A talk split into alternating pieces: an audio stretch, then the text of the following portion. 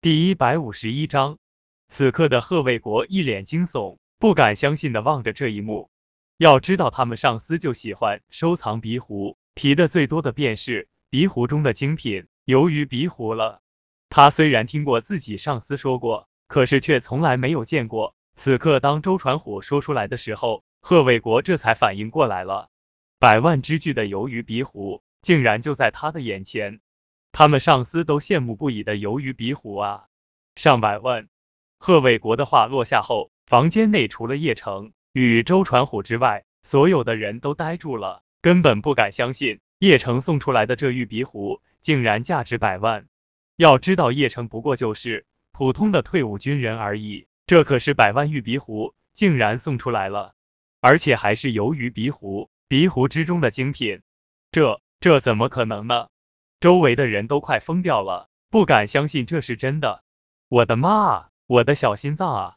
周桂芳差点气吐血了。叶城知道这玉鼻壶是真的，竟然还送出去上百万啊！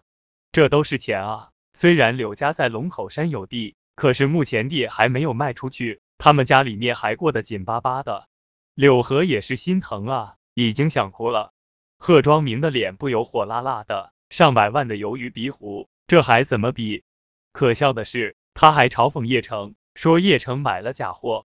本来他想借此机会来碾压叶城的，结果被叶城打脸打的都肿了。贺庄明就感觉到自己丢脸丢到家了，他恨不得找个洞钻进去算了。柳昭晴也不由得望着叶城，他是真心为叶城高兴。至于这玉鼻壶是不是真的，值多少钱，他倒是不在乎。毕竟等昭晴公司和盛世集团合作之后。龙口山的地也卖了，他们家也是几千万身家的，到时候就不会像之前那样被人到处追债，就因为一百万就差点卖房子抵债了。不可能，周叔叔，就这出现鱿鱼，而且还是不动的，这凭什么值百万啊？贺庄明不甘心的问道。毕竟贺庄明也是接触过玉鼻壶的，玉鼻壶市场价值摆在这里，上十万的都很不错了。而且叶城拿出来的玉鼻壶，外表看起来也就一般般而已，这里面的学问你可就不懂了。而且你只是看到了现在的模样，它还有其他的特性。周传虎嘴角微微浮动了一下，低声的说道：“哦，嘿，老公，这真的还有其他特性？”周传虎的老婆低声的问道：“那是当然了，否则怎么可能值百万呢？”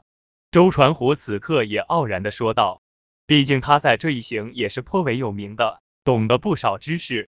小舅，你快点介绍一下。”贺兰激动的说道：“好，等着看吧。”周传虎笑了笑，然后拿过来旁边的水壶，紧接着朝着里面加热水。随着这热水的注入之后，整个鱿鱼鼻壶瞬间旋转起来了，而里面投射出来的鱼也跟着旋转，就如同真的鱼一般。这这才是真的鱿鱼啊！众人都被这一幕给震惊到了，感叹的说道。